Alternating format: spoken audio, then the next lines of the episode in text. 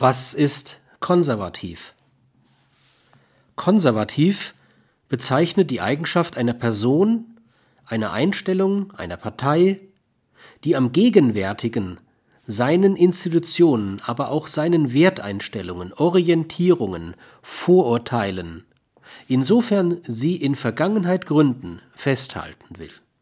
Meistens um die Konsistenz der Entwicklung von vergangen und gegenwärtig zu sichern.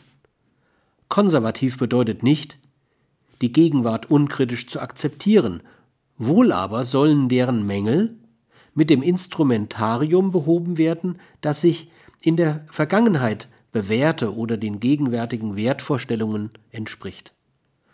Der Konservative macht die Gleichzeitigkeit zur Institution. Die Zukunft ist eine Fortsetzung der Gegenwart.